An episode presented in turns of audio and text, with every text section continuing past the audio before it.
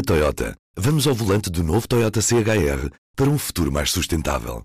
Se esse também é o seu destino, escolha juntar-se a nós. O novo Toyota CHR, para além de híbrido ou híbrido plug-in, incorpora materiais feitos de redes retiradas do mar. Assim, foi pensado para quem escolhe ter um estilo de vida mais ecológico e consciente. Cada escolha conta e escolher o novo Toyota CHR é ir mais além pelo planeta azul. Saiba mais em toyota.pt. Este é o Poder Público, a semana em debate pela secção de política do público. Leonete Botelho. Marta Moitinho Oliveira. São José Almeida. Viva, eu sou Helena Pereira. Bem-vindos ao podcast Poder Público desta semana. Pedro Nuno Santos aguentou a geringonça, a crise da nova localização do aeroporto e caiu agora por causa da TAP.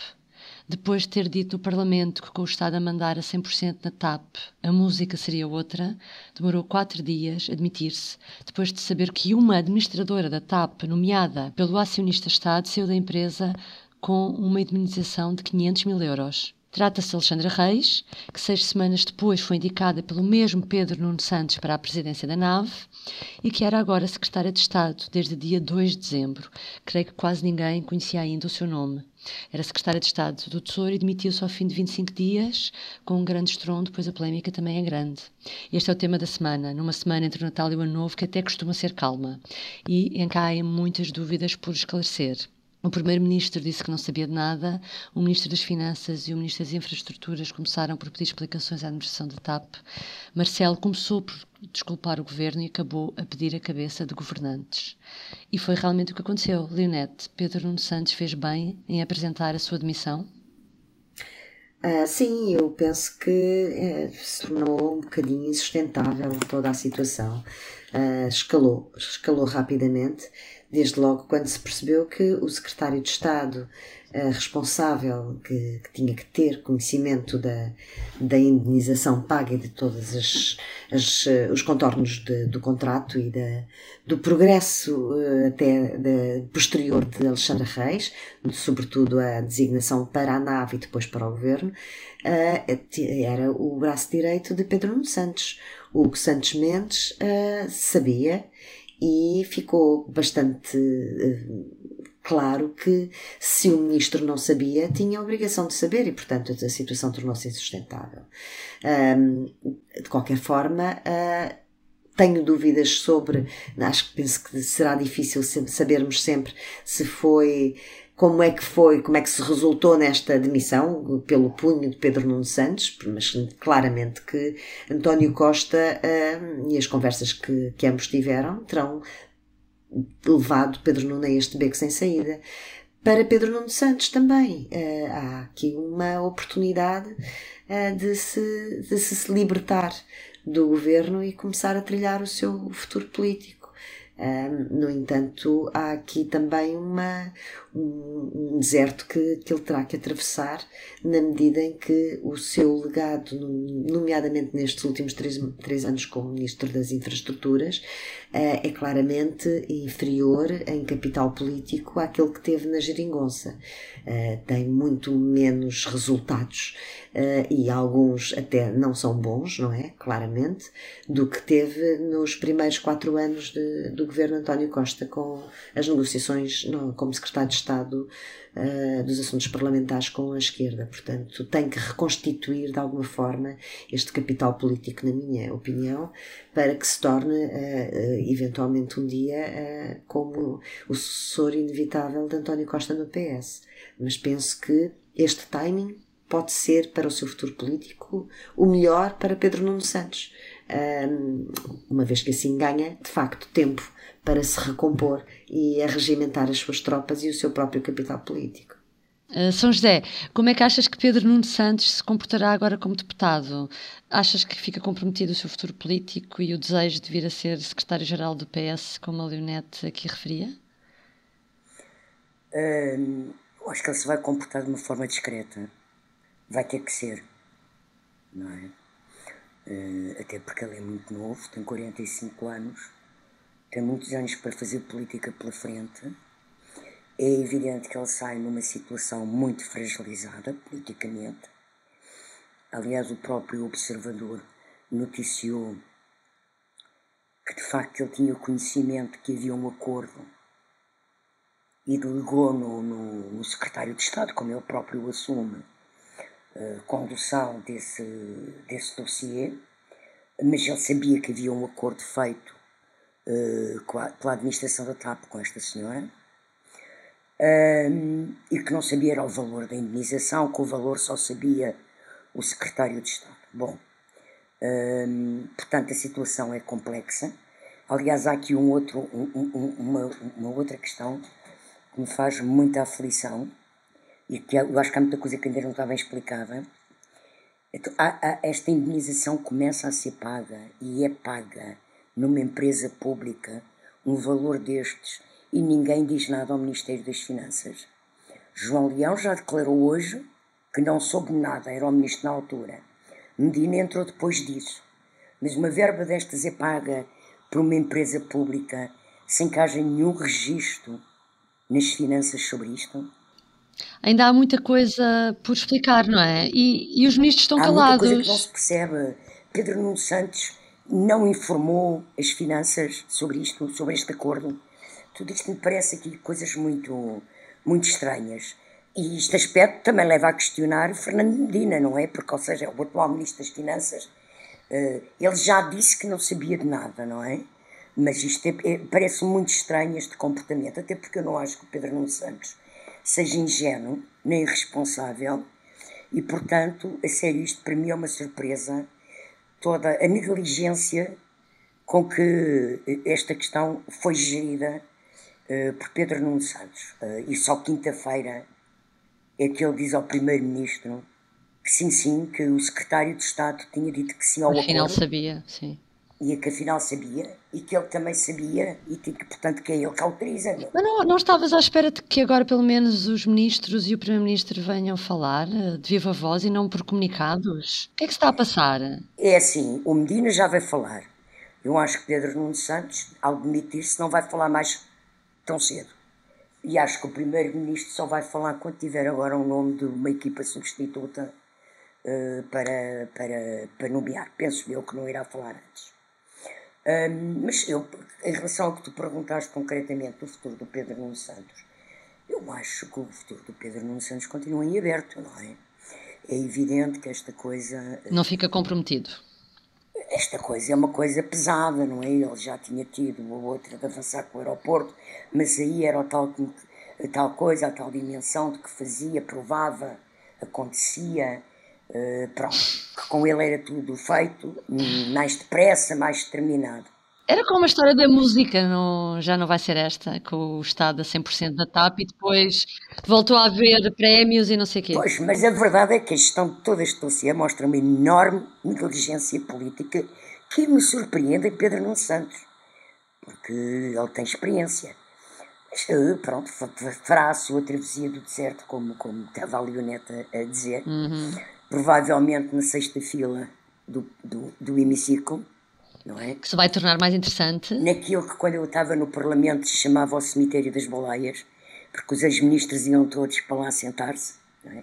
Aliás, uma vez fiz uma reportagem sobre isso, quando o segundo governo de Guterres tomou posse e houve uma série de figuras importantes, como João Cravinho e Vera Jardim, foram para a última fila. Foram para a sexta fila e eu fiz uma reportagem sobre o cemitério das Boleias mesmo era esse, uhum. o cemitério das baleias no Parlamento. Mas hum, vai preparar o seu futuro, agora em outros termos, não é? Porque agora não vai ter poder executivo, mas nada obsta a que ele se possa vir a candidatar um dia a secretário-geral do PS. Vamos ver é se o PS, uhum. como é que o PS digere isto? Uhum. E o uhum. digere ele a partir daqui. Porque isto é um rombo grande, isto é um rombo grande no governo. Já lá vamos ao resto do governo. Marta, isto tudo realmente nasce com uma pessoa chamada Alexandra Reis, que era muito desconhecida da maior parte das pessoas e que, como Sérgio Sousa Pinto lhe chamou esta semana, é uma espécie afinal de Ronalda do setor público empresarial, porque tudo o que é empresas públicas, exagerando um pouco, eh, ela aparece nomeadamente na TAP e na nave. Quem é que é esta pessoa? Um, Ela, ela, sendo secretária de Estado do Tesouro, eh, se tudo fosse normal, nós também íamos chegar ao final da governação dela sem saber quem ela era. Sem saber quem ela era. Era, o secretário de Estado do Tesouro é sempre uma função hiper discreta. Eu embora acho importante, nenhuma, embora muito, muito importante. importante. Mas nenhuma de nós se lembra com certeza assim, muito rapidamente, de uma pessoa Ai, não que tenha sido. Não Exato, secretário de Estado do Tesouro, ninguém sabe. Pronto. Mas nós também ainda não sabemos muito sobre ela. O que é que nós sabemos? Aqueles dados que realmente tu referes aí, que o Sérgio Sousa Pinto uh, referiu. Ela passou pela NAV, pela TAP, pela REN, pela PT Investimentos. Portanto, ela é uma especialista em setor empresarial do Estado, em empresas públicas. Já fez um bocadinho de tudo, já teve em administrações, já foi presidente, já, teve, já foi diretora de departamentos Uh, portanto, ela é uma especialista em setor empresarial do Estado. O, mas o setor empresarial do Estado só nos aparece, assim, ao, ao, aos olhos do, dos grande, do, do eleitor comum, só nos aparece em empresas eh, muito mediáticas, tipo Caixa Geral de Depósitos, TAP, empresas que, uh, onde, onde os contribuintes já puseram muito dinheiro e que também são muito apetitosas do ponto de vista de outras histórias e outras coisas que se podem procurar aí. Portanto, nitidamente nós não, não, sabemos assim grande coisa sobre ela. Uh, sabemos que ela agora esteve na TAP, na nave, e depois foi para o governo. Uh, e eu acho que não vamos continuar a saber assim muito mais sobre ela, porque ela agora vai provavelmente desaparecer. Eu acho que nós temos um bocadinho mais de elementos sobre que tipo de pessoa, como é que ela, uh, como é que ela está habituada a atuar na sua vida profissional, através das respostas e dando como boas as respostas que a TAP deu ao governo sobre este caso da indenização. Nós sabemos que ela pediu o triplo da indenização que ela acabou por receber, uh, pediu uma indenização de 1,5 milhões no momento em que ela própria fazia parte de uma administração que estava a aplicar cortes salariais aos trabalhadores e à própria administração. Portanto, uh, isto diz-nos até um bocadinho mais sobre a pessoa do que propriamente o currículo dela. E como me chamou a atenção o Presidente da República ontem, umas declarações que fez ontem bastante longas, hoje em dia já não basta ver o currículo para ver a competência, já não basta ver se ela foi, qual foi o cargo que teve e em que empresa teve. É preciso saber mais sobre a vida pessoal, a vida profissional destas pessoas que vão para o governo. É preciso saber que, que, como é que elas saíram das empresas, como é, para que empresa é que transitaram. Marcelo dizia que isto já não era como antigamente, o escrutínio e era, é era mais exigente, era muito mais exigente. Ele usa esta expressão, acho que é esta expressão de dizer que isto agora é mais sofisticado, é o que ele diz. É, ah, exatamente, sofisticado, é exatamente, é isso, é isso. Exatamente, exatamente. Uh, o que, uh, e, portanto, é isto que nós sabemos sobre ela. Não sei se vamos descobrir mais coisas, mas uh, eu imagino que a IGF e a CMVM vão estar a, a, fazer o trabalho que os ministros lhes pediram, não é? De verificar aquela informação que a TAP mandou e depois a partir daí saberemos mais coisas sobre a legalidade ou a legalidade ou a ilegalidade daquela, daquela indenização e talvez consigamos perceber um bocadinho melhor que tipo de pessoa era esta que andava no mundo empresarial e que, e que agora sai. E há outra coisa que também está por perceber: uh, há duas situações. Primeiro, ela estaria na TAP, que é uma empresa com capitais públicos, mas não estava ao abrigo do estatuto do gestor público. Certo. Como é que isso é possível? E por outro lado, também se percebeu das declarações de, do Presidente que ele deseja que a classe política revisite o estatuto do gestor público e o PCP, nomeadamente, segundo creio, uh, também falou nisso para uh, se mexer para que nunca Sim. volte mais a haver uma situação destas de uma indemnização destes valores no setor público. Achas que em termos de leis poderá mudar alguma coisa aí? Acho, acho que é possível, mas acho que isto também é um bocadinho o reflexo do que tem acontecido até agora, que é o que nós percebemos das respostas da TAP, é que numas coisas aplicava-se a ela o Estatuto do Gestor Público, mas noutras aplicava-se a ela o Código das Sociedades Comerciais, que é o que regula as relações comerciais entre as empresas privadas.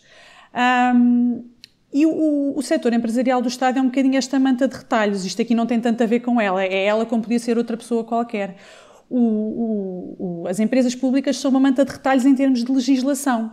Uh, se nós uh, nos lembrarmos, por exemplo, do caso António Domingos, lembramos-nos disso, que António Domingos argumentava a determinada altura, quando foi para a Caixa, que poderia, uh, não, não, estava obrigado a ter o mesmo, o mesmo as mesmas declarações, exatamente, as mesmas declarações de remuneração junto ao Tribunal Constitucional, porque argumentou com uma exceção do Estatuto do Gestor Público. E depois vê-se a perceber que afinal de contas não. Portanto, aquilo é tudo uma manta de retalhos e, é uma manta de retalhos de tal forma que nós temos neste momento, por exemplo, um, isto tem vindo a ser melhorado ao longo do tempo. As últimas alterações que foram feitas no Parlamento para, uh, para na, na, na, lei das incompatibilidades dos cargos políticos incluiu os gestores públicos como sendo obrigados a entregar declaração de rendimentos no Tribunal Constitucional. Foi uma novidade de, de, dessa altura mas uh, só para empresas em que o Estado participa e em que nomeia um administrador. Ou seja, por exemplo, novo banco. O Estado tem capital no novo banco, mas como não nomeia o administrador, ele não está, já, não está já fica excluído. Ou seja, mesmo à medida que se vai apertando a malha, existem sempre algumas exceções que permitem que, uh, em situações destas, nós nos confrontemos de vez em quando com zonas cinzentas. E vai acontecer sempre, as zonas cinzentas. Isto Mas nós vamos... deixa-me deixa, deixa só, deixa só lembrar uma coisa. Esta senhora estava na administração da TAP, eh, pela administração ainda privada. É quando o Estado vai para lá, não é? Quando entra e o barraqueiro sai, acho que era o senhor do barraqueiro, não é? Ela um, permanece, sim, ela fica ela, ela, permanece, mas portanto ela nunca foi nomeada pelo Estado. Uh, portanto, não tenho não certeza disso, desculpa São José, pelo seguinte: a partir do momento em que há uma, um novo Conselho de Administração, tem que haver uma ela é nova nomeada também. nomeação. É, é mas ela, ela, é indicada pelo, ela é indicada pelo acionista. Ela é indicada não pelo acionista Estado, mas pelo por outra acionista que agora não, não me acordo. Pelo, ela foi depois substituir o Humberto Pedrosa neste último ano, em Sim. que lá esteve, desde junho de 2021, e portanto já foi com outro cargo, tem que ter outro, outro contrato e outro enquadramento. Portanto, aqui e estas zonas cinzentas, que são, nestes casos, a maior parte do da, da, da margem, né? são quase tudo zonas cinzentas, só, só protegem uh, os advogados e os próprios, e portanto no, em, nas relações públicas não deviam existir com esta uh, enormidade. E os governos, e sobretudo este, que começou 2016, como a Marta lembrou, com esta grande questão na Caixa Geral de Depósitos, devia ter aprendido alguma lição. E não parece ter aprendido este tipo de lições.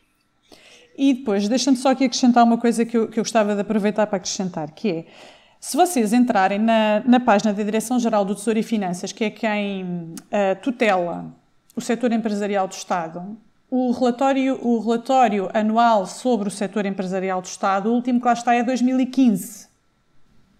Ou seja, existe uma nebulosa gigante em relação a todo o setor empresarial pois. do Estado. Todo.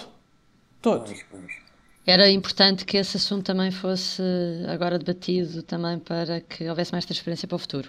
Mas, São José, o que eu gostava de perguntar agora é, e agora? O António Costa tem um peso pesado para substituir no governo, tem o PS a queixar-se de falta de coordenação e falta de ação por parte do governo, tem Marcelo a pressionar também.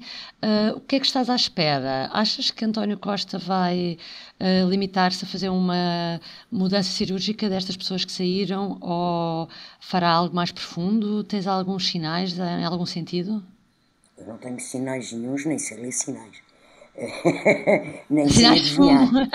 Vamos recorrer ao horóscopo para 2023, é, é, ver é. o que diz. Não, mas, mas quer dizer, eu penso que não será uma grande remodelação. É evidente que vai ser uma remodelação importante, porque Pedro Nuno Santos era, eh, eh, era, era e é o líder da ala esquerda do PS e, portanto, tinha um peso político no governo muito grande. Não vai ser fácil, e eu estou com muita curiosidade em perceber quem, é, quem vai ser o, ou a ministra ou o ministro que, eh, que vai ser convidado para que vai aceitar lugar. aquelas pastas que são todas difíceis. Nem sei, nem sei se as pastas continuarão juntas ou se as infraestruturas e a habitação será transformada em dois ministérios diferentes. Agora, eu creio e admito eventualmente que António Costa, apesar de já ir na sua terceira remodelação, em nove meses, admito que ele venha uh, a aproveitar para mexer numa ou outra peça. Mas não acredito que seja uma grande remodelação, porque há ministros deste governo que estão muito sólidos, não é? Uh, e, e, são vários. uh, que têm estado a fazer o seu trabalho, é? uh, aparentemente bem. Uh, também Pedro Nuno Santos aparentava estar a fazer o seu trabalho bem. Esquece-se, foi na questão da TAP. Epá, Vá, acompanhar e mesmo. Aeroporto. Ele também podia ter saído quando Sim, foi Sim, também, pronto. Mas quer dizer, hum, ele na ferrovia tem-se portado bem, na questão da habitação não se sabe de nenhuma Está bronca tudo atrasado, também. É? Eh, está atrasado, mas não se sabe assim de broncas, não é? Pronto. Portanto, estava mais ou menos bem. Uh, mas não, não creio que vá ser uma grande remodelação. Uh, creio assim que, uma coisa que eu já ando a dizer há várias semanas, que António Costa tem que, epá, dar corda aos sapatos e começar a dar uma imagem de liderança de facto do governo, não é? Tu já, já escreveste isso e já disseste Sim, já escrevi aqui. até mais que uma vez. Mais, exatamente, nós estamos nas últimas Pronto. semanas sempre com sempre esse problema. É? é impressionante. Mas eu acho de facto que há qualquer coisa que, que tem que, que acontecer e que António Costa tem que acordar, é para pôr os pés no chão, uh, descer ao país, uh, mostrar-se ao país e mostrar uhum. que é primeiro-ministro, que é ele que lidera. Porque a ideia que dá é que isto tudo, uma coisa desta gravidade, envolvendo este nível de dinheiro, que o dinheiro que o Estado tem posto na TAP, com as polémicas à volta da TAP, o Primeiro-Ministro só sabia disto, que isto tinha sido autorizado pelo Ministério das Infraestruturas. Na quinta-feira, ontem, só ontem é que o Primeiro-Ministro sobre isto é que se apercebe que há um secretário de Estado que concordou com isto tudo e com a anuência do ministro. Ainda que o ministro não se percebe bem se sabia o valor da indemnização. Parece que não sabia. Mas sabia que tinha havido um acordo, não é? Pronto. Portanto, isto é tudo muito.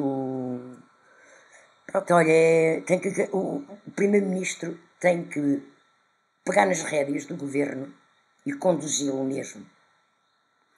Pronto. Agora, não grandes remodelações não estou à espera. Hum. Há aqui outro movimento também, Leonete, que é pelo, que se observa que é pela direita. Os partidos de, da direita uh, estão a aproveitar o momento para fazer, uh, para exercer pressão sobre o presidente, nomeadamente uns para dissolver, para que este dissolva a Assembleia, outros para que demita o primeiro-ministro. Uh, acho que alguma coisa dessa está na cabeça de, de Marcelo Rebelo de Sousa, ou o que é que ele poderá exigir a Costa? Não sei, não estou de facto na cabeça do Presidente da República, mas acompanhei o tempo suficiente para perceber que, apesar de todos os pesares, o Presidente da República está sempre está, está bastante preocupado com o país. E aquilo que eu, que eu, na minha visão humilde, vejo é que há um desencontro neste momento entre o, o rumo do governo e o rumo do país. Enquanto que o governo chegou a uma maioria absoluta ao fim de seis anos de governação, ainda tem quatro anos, chegou ao fim de seis anos a um, a um lugar que já lhe era confortável e continua confortável porque tem os cofres cheios, porque tem uns bons resultados, porque tem um PRR para gerir e tem uma maioria absoluta, o país, pelo contrário, está bastante intolerante a todo este tipo de deslizes e o país está intolerante a toda esta arrogância política com que o governo se tem comportado, seja em relação a incompatibilidades, seja em relação a estas benesses para políticos, seja há uma grande intolerância. O presidente é muito sensível a isso, a estes desvios. E a direita está finalmente a conseguir ou pelo menos a, a, ter uma oportunidade, não sei se é conseguir, mas a aproveitar a oportunidade para, para fazer prova de vida. Portanto, ainda que o faça. Embora Luís Montenegro esteja em parte incerta. Bom, uh, o próprio Primeiro-Ministro estava em parte incerta até anteontem à noite. Estava de férias. Sim. Exatamente. Portanto, estamos nessa altura do ano em que algumas pessoas têm esse péssimo hábito de tirar férias. Mas isto para dizer que uh, não parece, não me parece que neste momento haja qualquer caminho nesse sentido de dissolução ou coisa semelhante. Não me parece. Mas também já estivemos muito mais longe disso não é? Portanto, se quisermos recordar, havia um governo que, não, não, não sendo maioria absoluta, era um governo maioritário com apoio do CDS, liderado por Durão Barroso, que foi de, foi de facto, caiu nas mãos de um Presidente da República por causa de um governo trapalhão, digamos assim. Pedro Santana Lopes era o, presidente, o, o Primeiro-Ministro e Jorge Sampaio o Presidente da República. E obviamente que os políticos têm esta memória e, portanto, sabem que neste, no atual contexto, e ao, apenas ao fim de nove meses, num governo que ainda tem pelo menos mais quatro anos, pelo menos não, tem mais quatro anos pela frente, a única solução passará pelas mãos do Presidente da República. Não me parece que seja este o momento, mas parece-me que se o governo, se António Costa não fizer, como a São José disse, não afinar com o país, não se puser em harmonia com o país e liderar o governo de forma segura e firme, e se continuar a haver este tipo de casos, aí parece-me que haverá margem, sim, para que uh, seja invocado o, o, regular funcionamento das instituições uh, estar em causa e que isso é um motivo constitucional, como sabemos, para dissolver a Assembleia da República. Portanto, esse cenário é um cenário possível. Não me parece que seja ainda este o momento, mas a direita começa a aproveitar as oportunidades para pressionar o presidente. E, portanto, o primeiro-ministro tem que fazer o que tem que fazer, liderar de uma forma clara e em sintonia com o país e não num, numa, numa, num monte olimpo qualquer do habituem-se do, dos cofres cheios, tomem lá 125 euros e 240 euros que nós, nós pagamos os nossos aos nossos administradores a peso de ouro. Uhum. E do tom da mensagem de Natal, que também não comentámos aqui, que foi no, no, fim de semana, que também era um tom que foi muito criticado pela oposição por ser desfasado, como tu dizias, uh, da, da, da, realidade, das dificuldades que as pessoas vivem e de que o próximo ano já toda a gente tem uma percepção de que o próximo ano será pior uh, do que este foi, em termos de, de custos com a inflação. Naturalmente, quem, eu penso que 99% dos portugueses sente todos os dias na pele quando tem que pagar a conta da luz, quando tem que aquecer a casa, quando vai ao supermercado. Quer dizer, é disto que estamos a falar. É este desencontro uh, com, uh, com o sentir do país e com o que, com que as pessoas vivem. Eu vi há pouco tempo um filme, não sei se é oportuno, mas sobre Luís XIV e sobre a Maria Antonieta não é? Em que de facto havia um desencontro, esse desencontro acabou, não foram linchados por pouco, mas quer dizer, obviamente, quando o, os governantes gerem e vivem num, num mundo completamente divorciado da realidade do povo, é uma questão de tempo para que as coisas corram mal. Ainda só passaram nove meses, é só isto. É difícil, é preciso uhum. sintonizar o país com o governo outra vez. Deixa-me só dizer aí uma coisa que a Lina estava a falar, que é a comparação com o Santana Lopes. Aqui a diferença não é ser maioria absoluta, porque eles tinham, o Santana Lopes tinha maioria absoluta na Assembleia, porque tinha o apoio do CDS. Mas havia uma, uma diferença muito grande. Esta maioria absoluta foi conquistada por Costa como primeiro-ministro e ele é eleito uh, e, e nomeado primeiro-ministro, ou seja, ele tem uma base eleitoral própria neste momento. O Santana Lopes tinha sido nomeado sucessor do Durão Barroso sem eleições e até sem uma decisão tomada em Congresso, não é? Porque na altura, se a decisão fosse ao Congresso, para quem se lembra disso, uh, teria sido provavelmente Manuela Ferreira Leite que teria ganho o Congresso e não Santana Lopes. Portanto, uh, há aqui uma diferença nesta, neste tipo de legitimidade eleitoral eh, que pode ser um, uma das razões que dificulta uma é um dissolução. Agora é como diz, é um agora é como diz. Mas eu, eu acho que há é aí uma diferença grande. Se isto continua, se continua e continua e continua e continua, se, esta, se este carnaval não para, o Presidente da República às tantas não pode fazer outra coisa senão dissolver o Parlamento, não é? Eu ia dizer só que a diferença grande que eu vejo em relação ao governo de Santana Lopes é que na altura havia um problema também da própria coesão daquela coligação. Atenção, o CDS e o PSD já não se estavam a entender nessa altura, sim, por isso sim, é que sim, o, o, Sampaio também tomou a decisão que tomou, pronto. Está bem, mas se, se, se, o Santana Lopes tivesse sido nomeado de outra maneira, sim, sim, sim, uh, se tivesse legitimidade partidária em Congresso... Sim.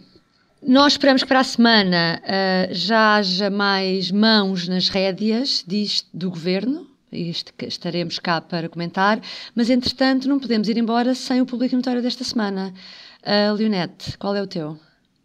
Bom, então já que falamos de, de Marcelo Rebelo de Sousa, um, alguma coisa também começa a mudar nas ruas uh, em relação não só às greves, mas também em relação a Marcelo Rebelo de Sousa, na medida em que foi interpelado de uma forma rara, Uh, não quero dizer inédita, mas penso que com este tom será inédita mesmo, por dois, uh, duas pessoas, dois populares, digamos assim, exaltados, exaltadíssimos, que, que disseram assim: o senhor fala muito bem, mas não faz nada.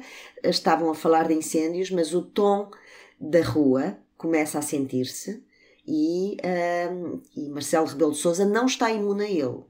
Ou seja, também é um alvo, porque agora estamos a falar do governo, mas sabemos que o Presidente da República também tem já as suas fragilidades ao fim destes eh, sete anos de presidência, não é? Portanto, nós estamos aqui de facto numa situação que é diferente de toda aquela situação política que estávamos a falar, do contexto de Pedro Santana Lopes, Jorge Sampaio. Mas não me parece que seja hum, menos perigosa. Não me parece, sinceramente. As greves estão aí, as ruas podem começar a, a, a incendiar-se e temos um partido de extrema-direita que adora uh, este tipo de, uh, de palco na rua para fazer barulho. Portanto, é mesmo preciso que, que o Presidente fique no seu posto, que o Primeiro-Ministro assegure o seu posto e que não se perca a, a liderança do país. Uhum. Marta, o que é que trazes de público e notório? Olha, eu trago um conselho para o governo. Um é conselho? É um conselho, sim. Foi apresentado uh, no início de dezembro, no dia 5 de dezembro, um estudo pela Fundação Francisco Manuel dos Santos que dizia que os portugueses, os cidadãos, prestam mais atenção à ética do que os políticos, os governantes, os eleitos. Eu acho que era boa altura para fazer isso. Os comunicados para, para revisitar esse estudo, aquilo tem lá muita informação importante sobre o que é que é a percepção na rua. Os comunicados que o governo fez, tanto da saída de Alexandra Reis, o feito por Fernando Medina, como agora o feito por uh, Pedro Nuno Santos, uh, apontam nesse sentido, ou seja, eles esqueceram a questão legal e apontam os dois no sentido de o a sentimento, a percepção pública que as pessoas têm é. sobre o que se está a passar e aquele estudo tem muita informação sobre isso.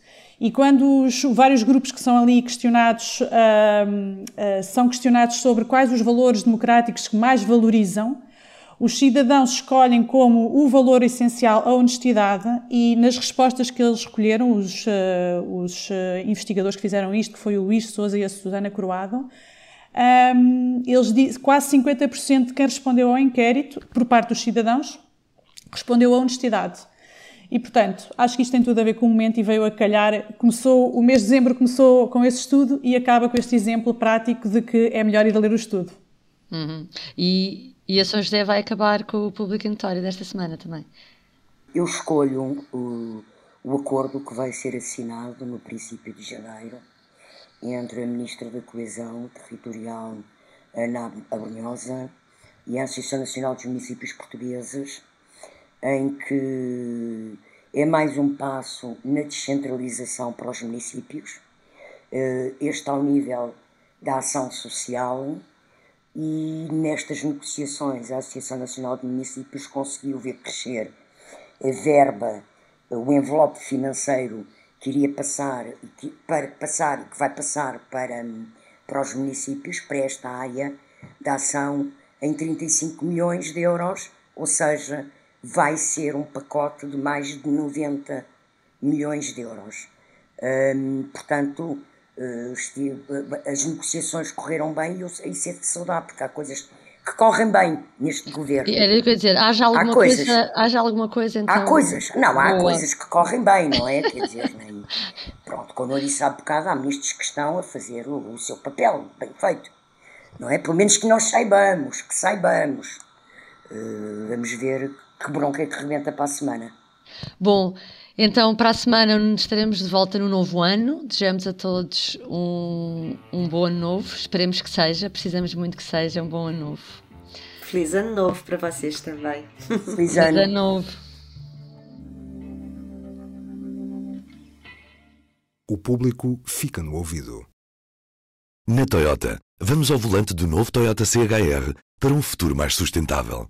Se esse também é o seu destino, escolha juntar-se a nós.